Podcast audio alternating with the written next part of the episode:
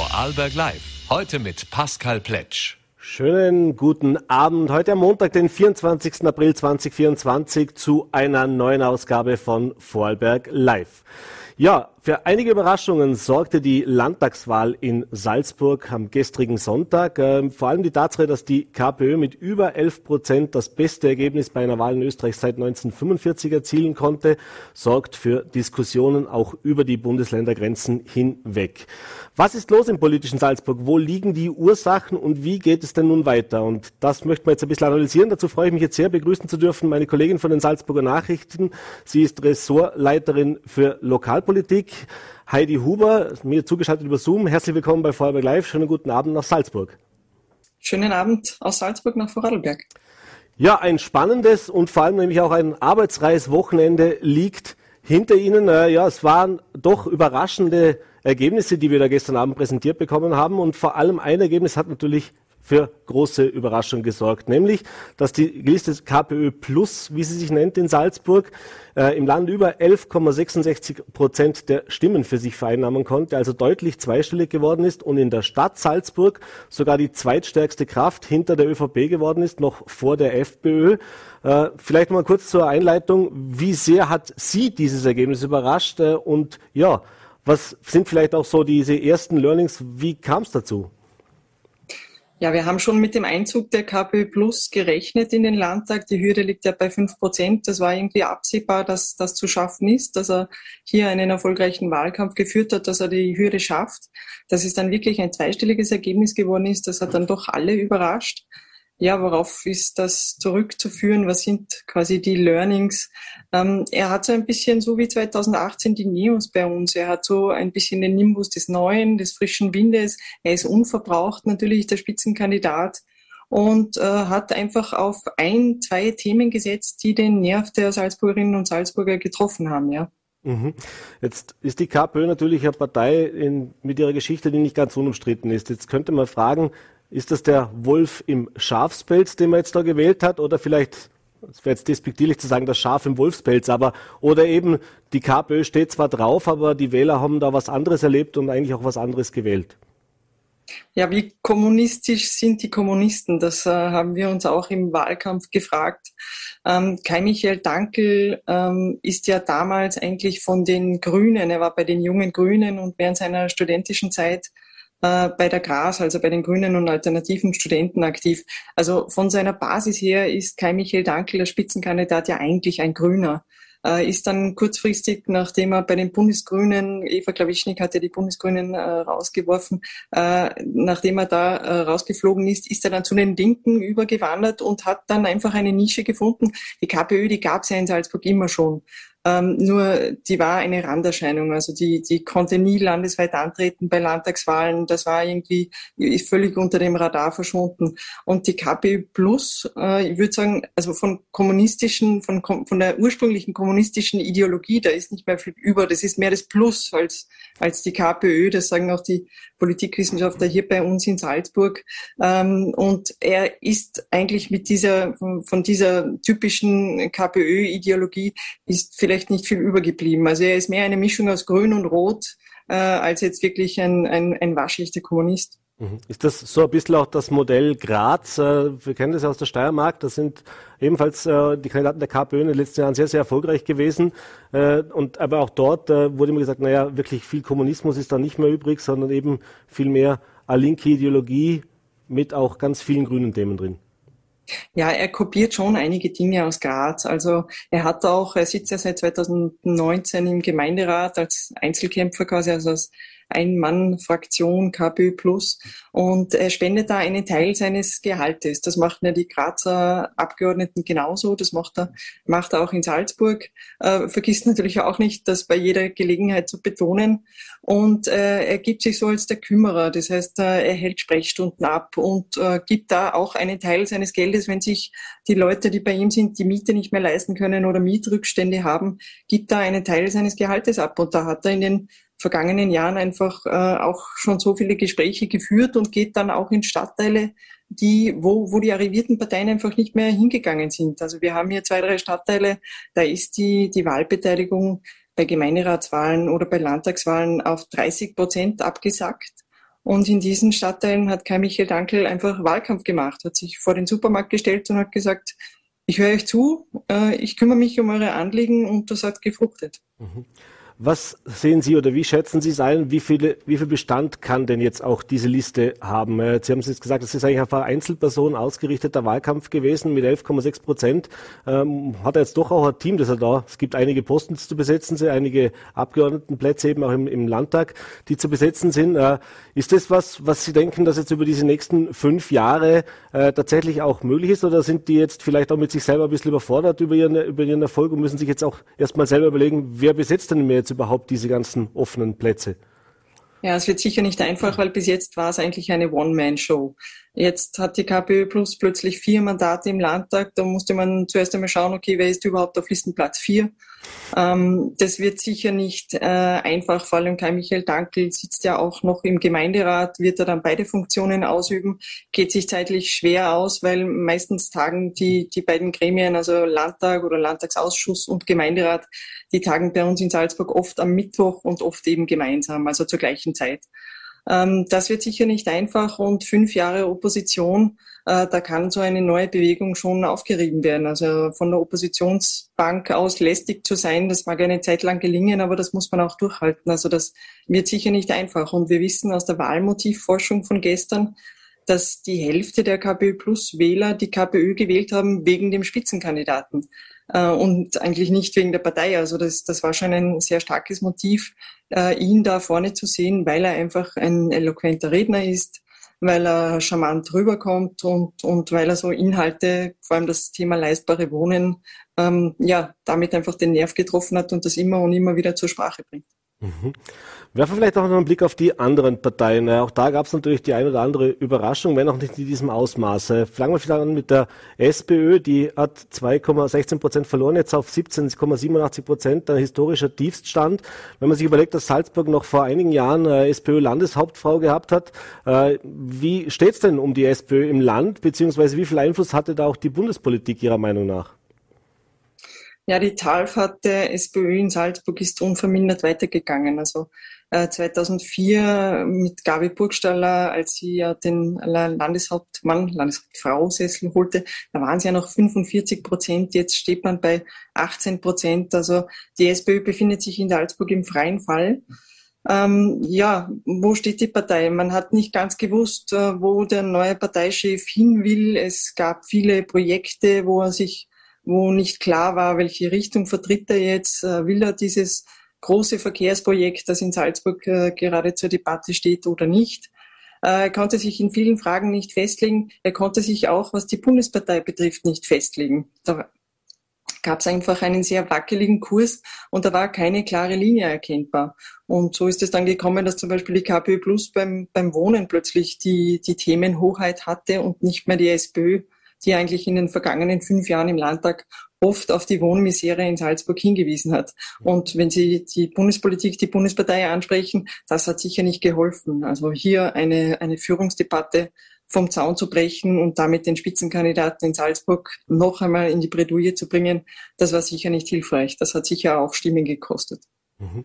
Und dann kommen wir vielleicht noch zu einem der großen Wahlsieger beziehungsweise auch den größten Wahlverlierern, nämlich zum einen zur FPÖ, die konnte mit 25,75 Prozent ein historisches Wahlergebnis erreichen. Also ich glaube, in den besten Jahren in den 90ern waren es mal knapp 20 Prozent, also äh, auch vielleicht zur letzten Wahl über 7 Prozent mehr mit der jungen Spitzenkandidatin Marlene Swazek. Äh, jetzt ist das natürlich was, was wir in anderen Bundesländern auch erlebt haben, dass die FPÖ überall dazu gewinnt. Äh, aber war das überraschend, dass es in Salzburg auch so deutlich war? Und vor allem auch, was sagt das auch darüber aus, dass es sowohl am, eben am rechten Rand, also sprich bei der FPÖ, als auch am linken Rand mit der KPÖ diese hohen Zuwächse gab, während die Mitte stagniert oder eben auch drastisch verloren hat? Ja, die FPÖ, da war klar, dass man über 20 Prozent kommt, also dass sie das historisch beste Ergebnis für sich verbuchen kann, das war schon klar. Dass es dann wirklich äh, knapp über 25 Prozent werden und es hat ja am Sonntagnachmittag einmal kurz so ausgesehen, dass sie Richtung 29, 30 Prozent gehen und dass sie sogar die Nummer eins schaffen könnten.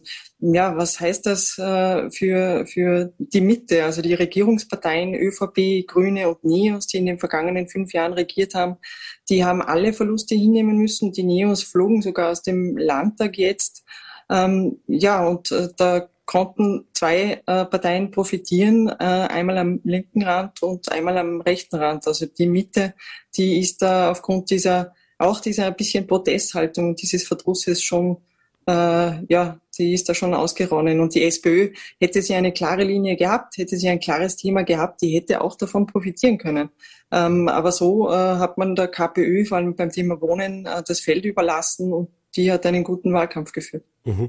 Sie haben es schon gesagt, es gab in den letzten fünf Jahren eine Dreierkoalition ÖVP, Grüne und Neos. Die Neos waren ja bei der letzten Wahl das erste Mal auch im Landtag, in den Landtag eingezogen und sind natürlich auch am gestrigen Abend, wie wir jetzt gehört haben, die größten Wahlverlierer. Sie haben ja, nicht ganz, aber fast die Hälfte ihrer Stimmen ein, eingebüßt, also von ähm, ein Minus von drei Prozent auf jetzt gerade mal noch 4,2 Prozent. Äh, was haben die Neos in Salzburg falsch gemacht, beziehungsweise warum wurden die am stärksten von ihren Wählern auch abgestraft bei dieser Wahl? Ja, 2018 sind die Neos eingezogen, da war Sepp Schellhorn noch an der Spitze. Äh, Sepp Schellon hat natürlich einen hohen Bekanntheitsgrad, er hat markige Botschaften, er hat da die Pinken einfach in den Landtag gezogen. Das war so in dieser Welle, auf der, auf der Bundesebene war man gerade erfolgreich und die Salzburger Landtagswahlen wurden dann auch erfolgreich geschlagen. Äh, jetzt äh, war die Spitzenkandidatin zum Teil auch überfordert. Der Bekanntheitsgrad war nicht so da. In den vergangenen fünf Jahren hatte die Frau Klambauer die NEOS-Parteichefin das Thema Wohnen über, also sie war Wohnbaulandesrätin. Da konnte man gar nichts gewinnen in den vergangenen fünf Jahren. Im Gegenteil, die Mieten sind weiter gestiegen, auch wenn sie nicht müde wurde zu betonen, dass es ein Mietensenkungsprogramm gab. Das stimmt schon. Dennoch, die Leute sehen einfach, äh, Wohnen wird in Salzburg unleistbar und ähm, dann kam noch der Gratis-Kindergarten dazu, den viele Eltern nicht als gratis empfinden, weil er ist nur vormittags gratis. Also sie kam da mit ihren Botschaften auch nicht an und wurde auch in der Regierungsarbeit zerrieben. Und da fehlte dann auch im, im Wahlkampf der entsprechende Schwung und Elan und eben äh, wie haben es Politologen gesagt, eine Wahlkampfmaschine, Sepp Schellhorn, die gab es nicht. Also da gab es keinen Spitzenkandidaten, der das ganze Team noch nach oben gezogen hat. Mhm. Bevor wir jetzt auf die Zukunft ein bisschen blicken, weil wir die möglichen Koalitionen uns noch kurz unterhalten, äh, bleiben wir vielleicht bei den Herausforderungen, die jetzt eben auf uns oder auf die Salzburger Politiker auch zukommen, wer auch immer dann in dieser Regierung sitzt. Sie haben schon erwähnt, Wohnen ist ein großes Thema, wie vermutlich in allen Bundesländern, so auch bei uns. Aber was sind denn so die, die großen oder die größten Baustellen sozusagen, die es jetzt anzugehen gilt und äh, vor allem eben auch, äh, in welcher Kon Konstellation könnte das am besten funktionieren? Ja, im Wesentlichen hat Landeshauptmann Wilfried Haslauer jetzt nur noch zwei Optionen. Das eine ist schwarz-blau mit der FPÖ zu regieren. Das wird sich wahrscheinlich inhaltlich äh, ganz gut ausgehen für die ÖVP. Da hat man viele Überschneidungen.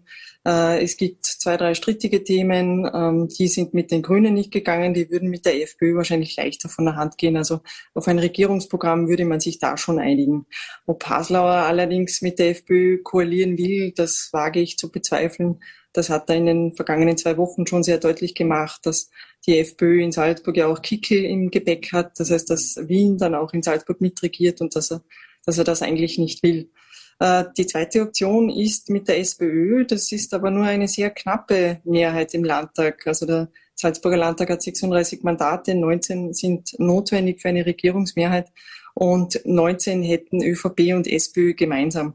Das heißt, da darf kein Mandatar krank werden, das wackelt dann schon ordentlich, dass man äh, alsbald wieder eine Regierungskrise hätte.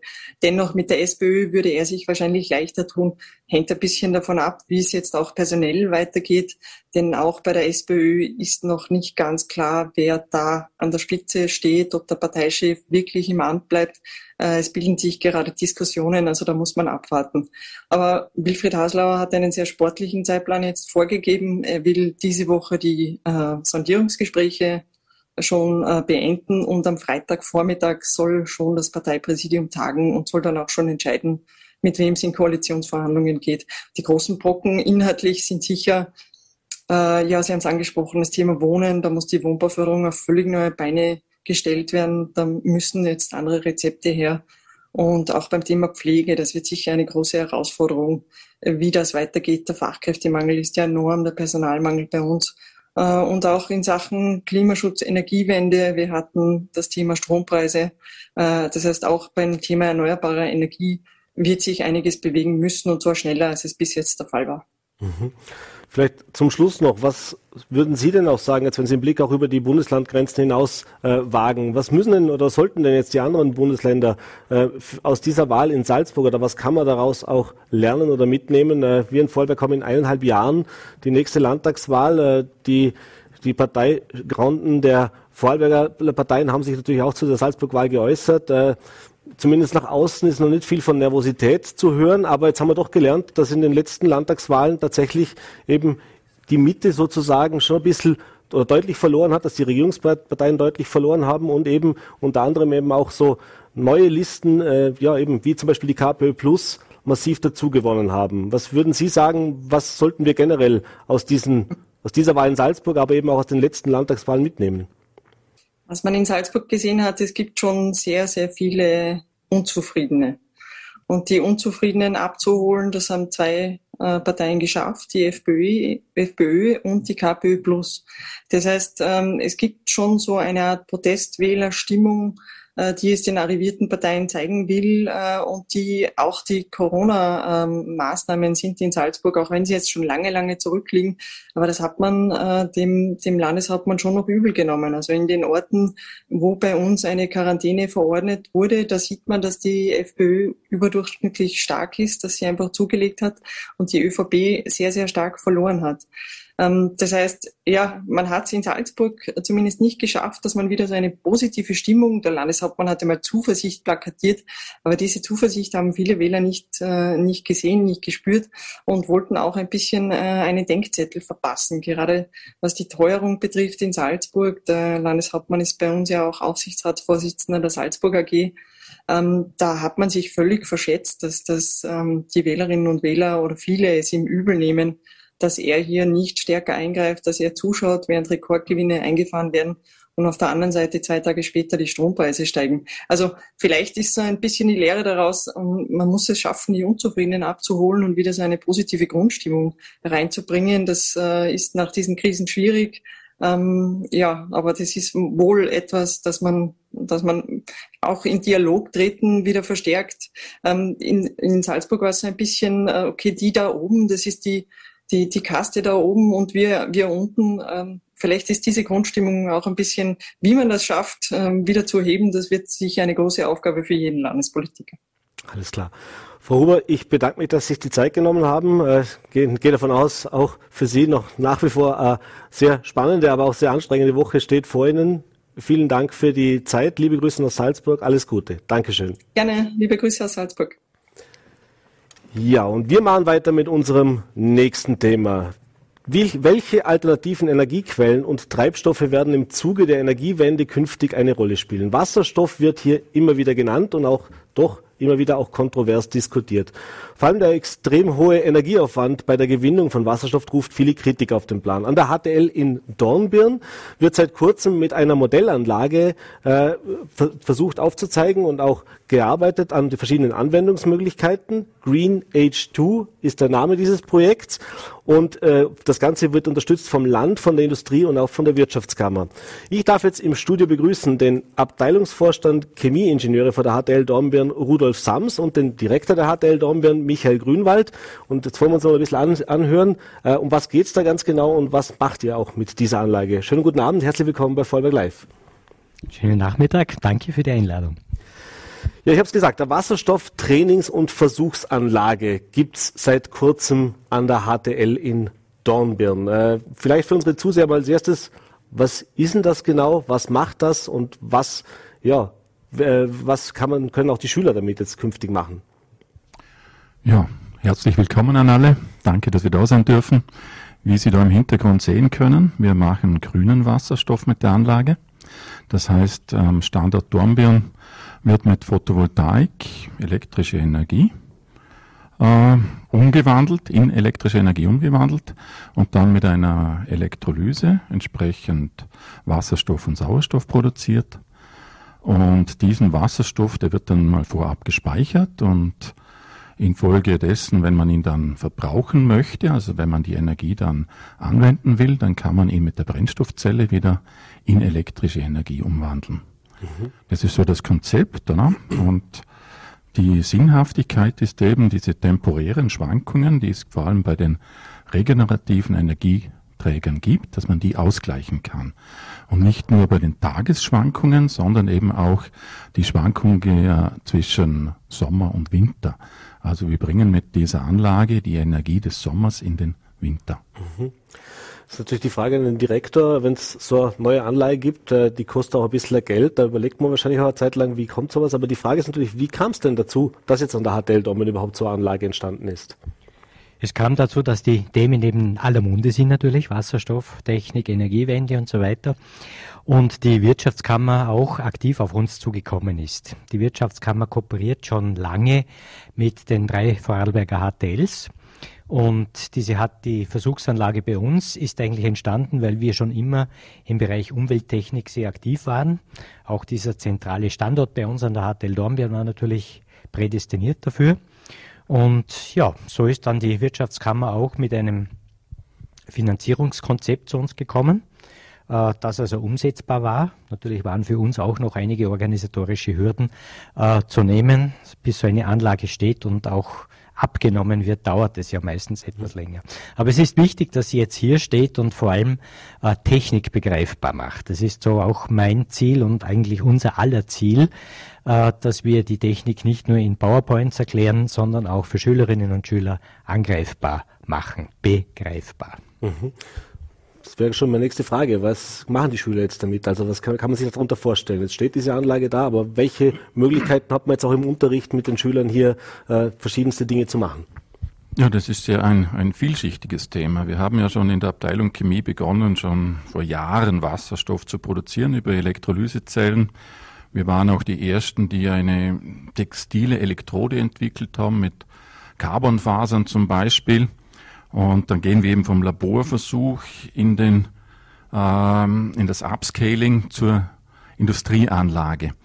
Äh, des Weiteren binden wir auch noch die anderen HTLs ein über ein Dashboard, was wir auch selber gestrickt haben. Also zum Beispiel hat der Klaus Bartlock mit äh, seinem Diplomarbeitsteam hier ein wunderbares Dashboard gebaut und das wird auch in einer Folgediplomarbeit noch weiter optimiert, dass wir eben das auch einbinden können. Also es wird auch die Informatik hier eine ganz äh, erhebliche Rolle spielen können.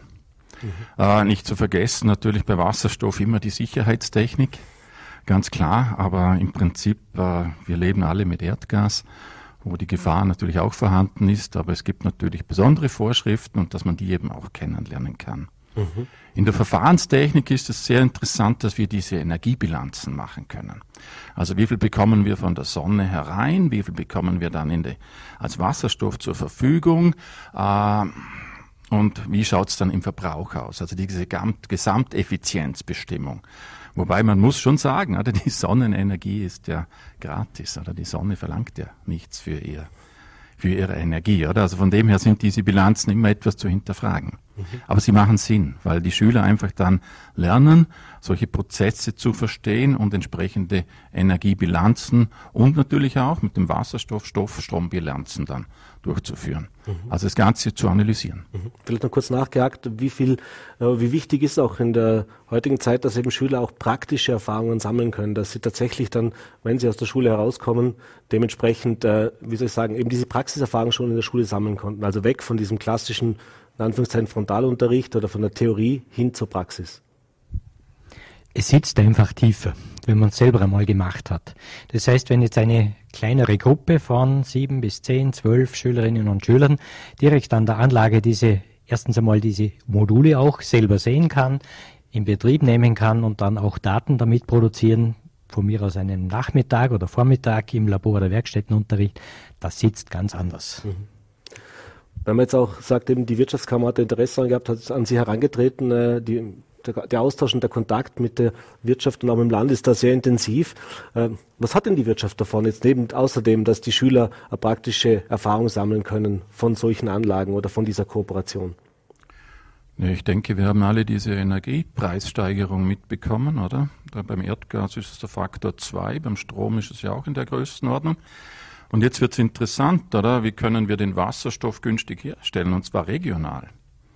Oder wir, das mit dem Importieren von Energieträgern, das haben wir ja gelernt, dass wir da in eine Abhängigkeit kommen, oder?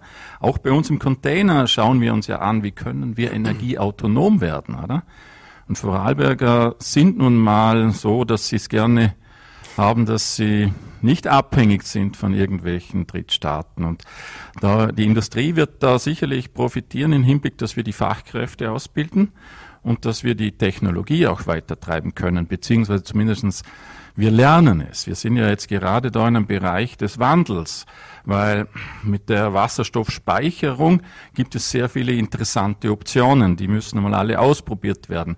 Das braucht auch eine gewisse Zeit. Jetzt haben wir zum Beispiel bei Metallhydriden oder Hydrogen Capture Fluids äh, sicherlich im Labormaßstab schon Möglichkeiten. Da braucht es sicher noch fünf bis zehn Jahre, bis das auch technisch umgesetzt wird. Und dann hat man natürlich den Vorteil, dass man, wenn man den Wasserstoff selber produziert, autarker wird und somit natürlich auch wettbewerbsfähiger. Mhm. Es, es, gibt auch noch die Möglichkeit, dass man von der Biogas-Seite her da was macht mit Dampfreforming oder zum Beispiel aus Abfallstoffen mit Pyrolyseverfahren. Also da gibt es sehr, sehr viele Optionen. Und der ganz große Vorteil von Wasserstoff, das darf man bitte nie vergessen, er oxidiert zu Wasser. Mhm. Und nicht zu CO2. Mhm. Und somit haben wir den ganz, ganz großen Benefit, dass wir eben auch etwas Sinnvolles machen gegen die globale Erwärmung. Mhm. Das heißt, wenn ich Sie richtig verstanden habe, dass das jetzt auch im Prinzip so eine Art ein Anfang eines Projekts ist. Das heißt, dass es da natürlich in den nächsten Jahren auch die, die Aussicht gibt oder die Option gibt, dass man eben versucht, auch neue Versuchsfelder aufzubauen, eben auch diese Kooperation noch weiter zu intensivieren und auszubauen? Es ist einerseits einmal, wie gesagt, diese Ausbildungsanlage, die soll ja nicht nur für uns sein, für die anderen HTLs, für die Fachhochschule äh, zur Verfügung stehen, auch für naturwissenschaftlich interessierte Klassen. Also die sollen dann auch zu uns kommen können. Das ist einmal sozusagen der Ausbildungsbereich. Nicht zu vergessen übrigens auch die technische Lehrlingsausbildung. Und der zweite ist eben der Forschungsbereich. Das heißt, dass wir haben auch beispielsweise Absolventen von unserer HTL, die im Chemieingenieurbereich, im Verfahrenstechnikbereich weiter studieren und dann auch das eine oder andere Projekt, Forschungsprojekt dann möglicherweise in Bezug auf diese Wasserstoffanlage bei uns machen können. Mhm. Vielleicht abschließend noch kurz gefragt, äh, wenn man sich jetzt dieses Projekt auch ansieht, äh, ich habe es vorher eingangs ja auch schon mal kurz erwähnt, äh, dass diese Zusammenarbeit mit der Wirtschaft, also dieses Praxisbezogene immer wichtiger wird. Das haben wir auch in anderen Schulen schon erlebt, dass das ein großes Interesse ist. Das Stichwort Fachkräftemangel zum Beispiel auch ein großes Thema ist. Ist moderne Schule heute eigentlich noch denkbar ohne die Kooperation mit verschiedenen Stakeholdern, also wie eben auch aus der Wirtschaft, eben aus der Praxis? Das denke ich ist ein Thema für jede Schule, nicht nur für die technischen Schulen, sondern auch für die allgemeinbildenden Schulen mittlerweile geworden. Für uns ist es praktisch überlebensnotwendig. Alles klar. Dann bedanke ich mich recht herzlich für den Besuch im Studio, bedanke mich für den Einblick, wünsche viel Erfolg und spannende Projekte, viele gute Zusammenarbeit mit den Wirtschaftstreibenden auch in der Zukunft und natürlich, dass die Schüler möglichst hier, dass wir in ein paar Jahren vielleicht hier stehen und sagen, aus Vorarlberg kommt die große Innovation. Ich bedanke mich. Alles Gute, schönen Abend. Dankeschön. Danke vielmals. Und das war's mit unserer heutigen Ausgabe von Vorarlberg Live. Äh, hoffe, es hat Ihnen gefallen und wie üblich, wenn Sie mögen, sind wir morgen wieder für Sie da. 17 Uhr, voller TV, NRT und Ländle TV. Bis dahin einen schönen Abend.